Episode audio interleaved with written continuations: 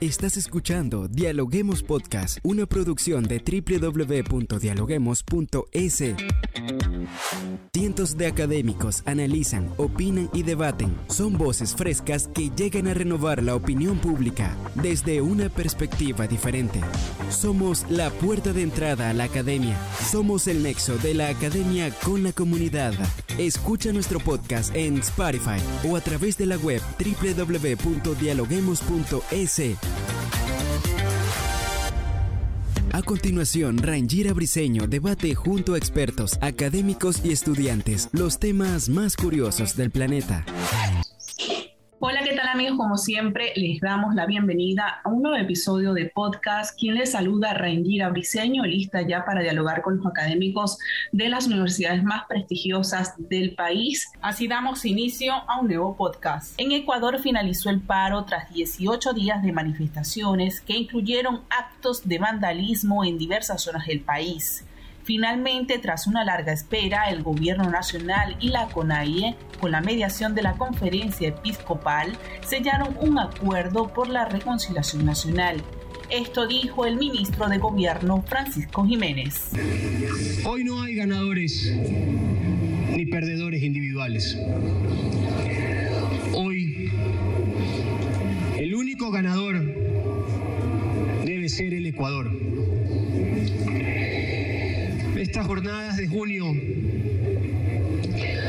han sido sin duda una lección para todos. Hoy es el primer día, como decía Eustaquio, de este gran sueño de reconciliación nacional. Hoy existe un acta por la paz con la que finaliza el paro y se hace un llamado por la convivencia pacífica, el orden público y el desarrollo económico del país. Fueron días de violencia, desacato de la ley, pérdidas económicas. En este punto, ¿qué correcciones se deben hacer desde el Estado para superar esta crisis? Después de octubre de 2019 y junio de 2022, ¿podremos reconstruirnos como país? Bien amigos, y para hablar de este tema, Hoy con nosotros en nuestra cabina de podcast Mario Cubi, analista político y miembro de la Facultad de Derecho y Gobernabilidad de la Universidad de Cotet. Bienvenido, doctor. ¿Cómo se encuentra?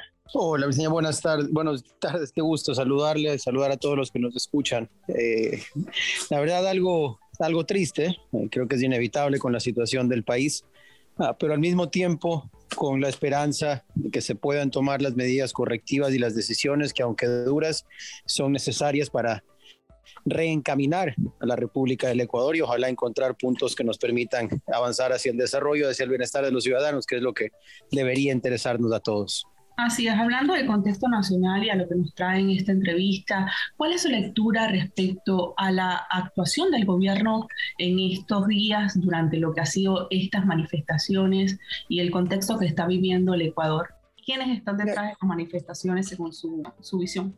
Hablando del momento actual, en el que ya se ha roto el diálogo con una dirigencia que mientras estaba dialogando permitió ataques a un convoy militar que terminaron con el asesinato de un militar ecuatoriano y varios policías y militares heridos, eh, con un intento de destitución del presidente en la asamblea fallido y que por lo tanto, en base a las evidencias que podemos ver en televisión, en videos de redes sociales, estamos ante una un intento de violación de derechos de los ciudadanos con bloqueos de carreteras, lo cual es un delito, con toma de pozos petroleros y otras instalaciones estratégicas como estaciones eléctricas y otros edificios públicos, inclusive la quema de parte de la Fiscalía General del Estado.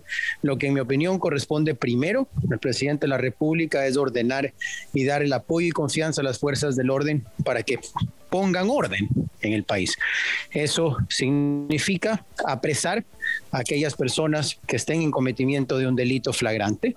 Eso significa proteger la tranquilidad y la vida de los ciudadanos que están tratando de retomar sus actividades regularmente, liberar las carreteras donde todavía se encuentran bloqueos que detienen la llegada de alimentos, oxígeno y medicinas a distintos puntos del país y por supuesto recuperar el control de áreas estratégicas. Eso como primer punto y que en mi opinión no requiere ningún diálogo adicional, sino de sencillamente aplicar la ley como corresponde, de colaboración también con la Fiscalía, que hasta ahora ha guardado un inadecuado silencio y pasividad ante 16 días de delitos en los que debería ya tener cientos de personas presas o por lo menos procesadas y que por ahora parecería que recién empezamos a hacer investigaciones. Eso en el momento inmediato, porque lo que se necesita en este momento, insisto, es recuperar el orden.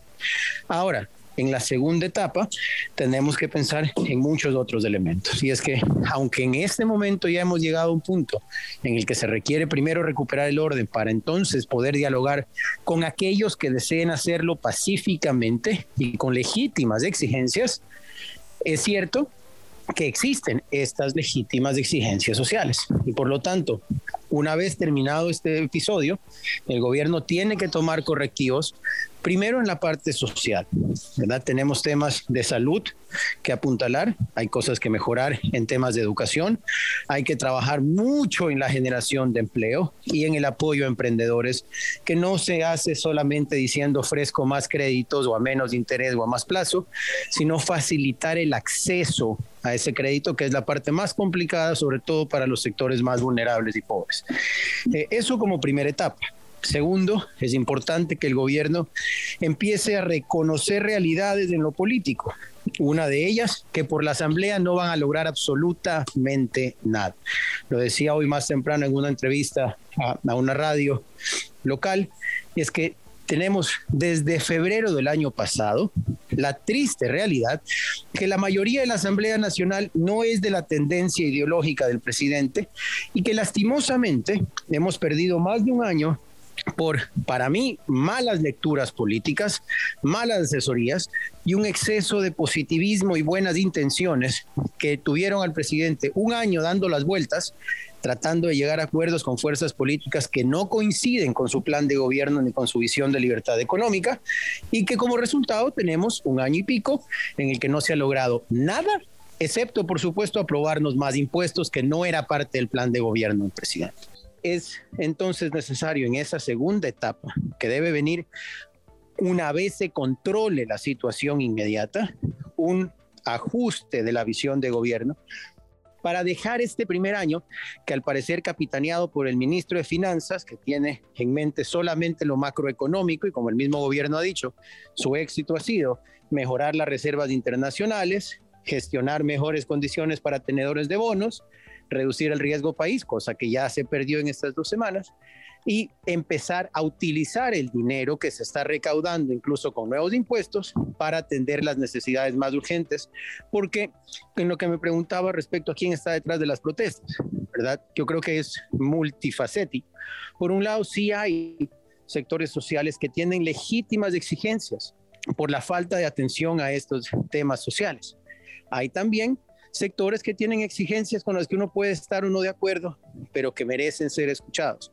Así también tenemos a supuestos dirigentes, que normalmente son sanguijuelas que se lucran de abusar de sus bases, que han llamado a actos violentos, y tenemos, por supuesto, narcotraficantes que han visto sus negocios destrozados, pues van casi 400 toneladas de drogas incautadas en el gobierno de Guillermo Lazo, que significan miles de millones de dólares perdidos para narcotraficantes que seguramente quieren que se vaya, y también movimientos y sectores políticos que aprovechan a pescar el río revuelto y que viven del caos. Y por eso es importantísimo que primero recuperemos el orden, segundo, trabajemos o trabaje el gobierno en la parte social y tercero, que se tenga muy claro que esto no se acaba ahora. Este fue el primer ataque. Recordemos Chile con Piñera, recordemos Colombia con Duque, y recordemos que en la frontera norte acaba de ganar la presidencia un político que es aliado ideológico abiertamente de quienes acaban de votar para destituir al presidente. Así que debe estar muy consciente el gobierno que terminado este episodio, además de atender lo social, tendrá que estar muy serio en las alianzas políticas, en la comunicación y en la coordinación del uso de la fuerza y el trabajo con Fiscalía para evitar un nuevo octubre de 2019 o un episodio como el actual. Doctor, usted ha descrito perfectamente los hechos que han sucedido en estos últimos días en Ecuador y ha hecho referencia a un punto muy importante, poner orden en el país y aplicar la ley como corresponde. Con esto, ¿usted cree que hace falta gobernabilidad en el país? Lo primero que hace falta, y me da mucha pena tener que decirlo así, es que el presidente deje de tener tanto temor por hacer que las fuerzas del orden actúen. Hoy leía en la mañana un comunicado que hablaba de utilizar cláusulas de fuerza mayor en contratos petroleros, sin más. Es decir, que, el presidente de la República o el gobierno no va a actuar cumpliendo la ley dentro de los parámetros del uso progresivo de la fuerza para recuperar instalaciones petroleras y estratégicas del Estado.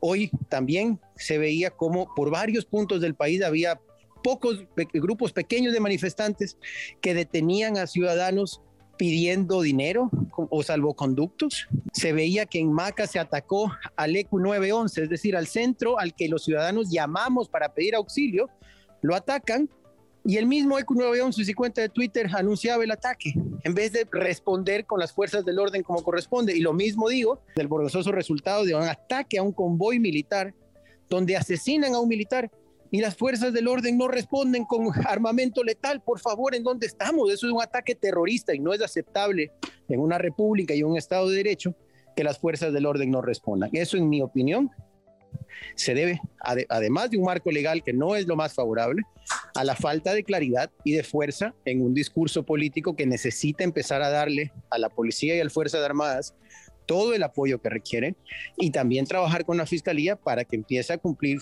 su trabajo como corresponde. Eso, si no hacemos eso, lastimosamente, va a ser muy, muy difícil lograr gobernabilidad desde el orden. Ahora, la gobernabilidad desde lo político y desde la Asamblea Nacional es muy, muy compleja, porque, insisto, la mayoría de la Asamblea sabíamos desde el año pasado que no era de la tendencia del gobierno y ahora con la votación sabemos que 84, tomamos los supuestos errores en la votación, 81 de 137 asambleístas votaron para destituir al presidente. Así que no va a haber asamblea que apoye proyectos de ley del presidente. Punto. Quien crea que puede lograrlo se está engañando. Y es por eso que al menos mi visión ya en esa segunda etapa, una vez recuperado el orden, es que el presidente y su equipo se dedique a pensar en buenas estrategias de comunicación y políticas para arrancar consultas populares.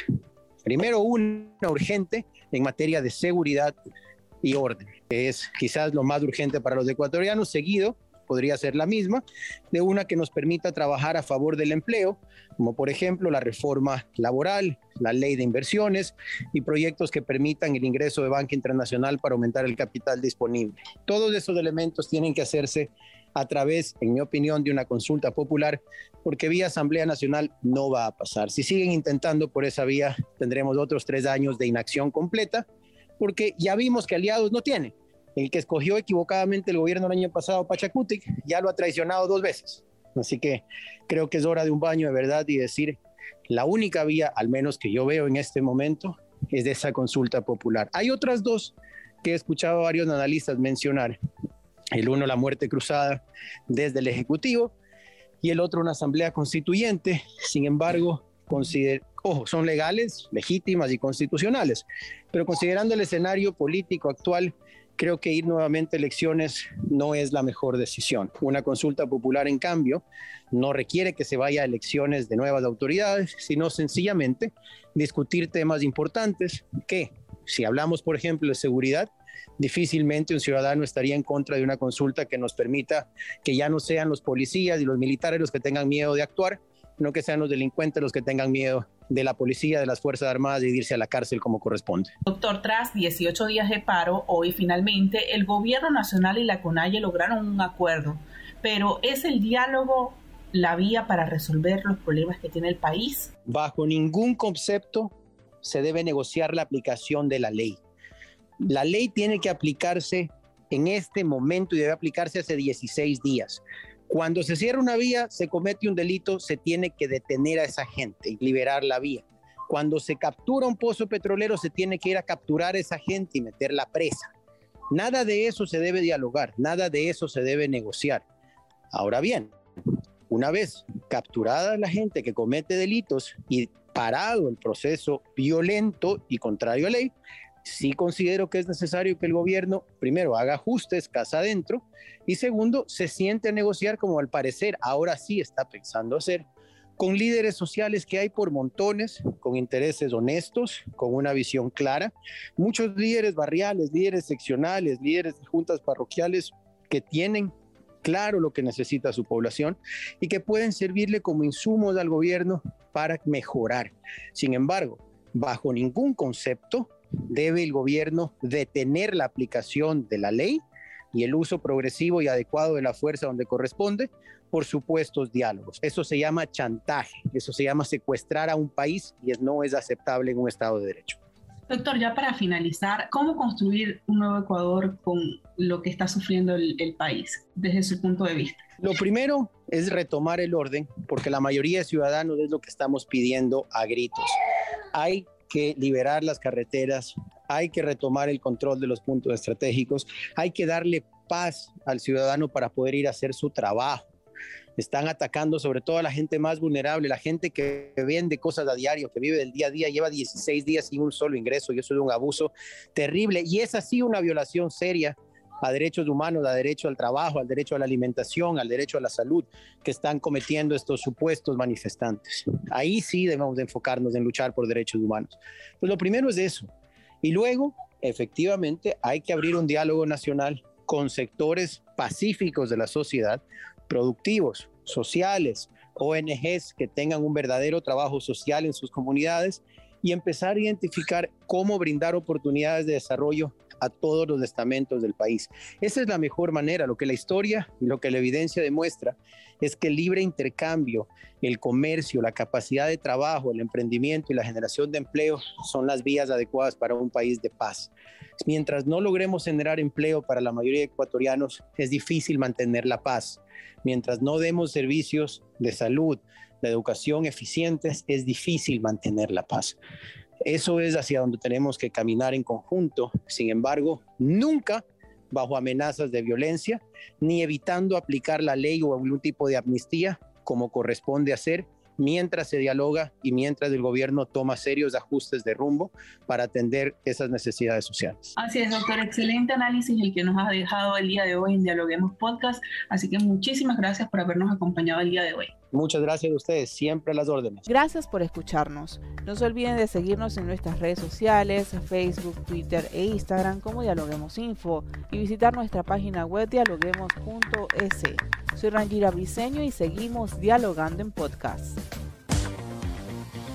Esto fue Dialoguemos Podcast. Escucha todos los programas de Dialoguemos Podcast en www.dialoguemos.es. Suscríbete para no perderte ningún episodio. Estamos en Spotify. Sigue escuchando Dialoguemos Podcast, el nexo entre la academia y la comunidad.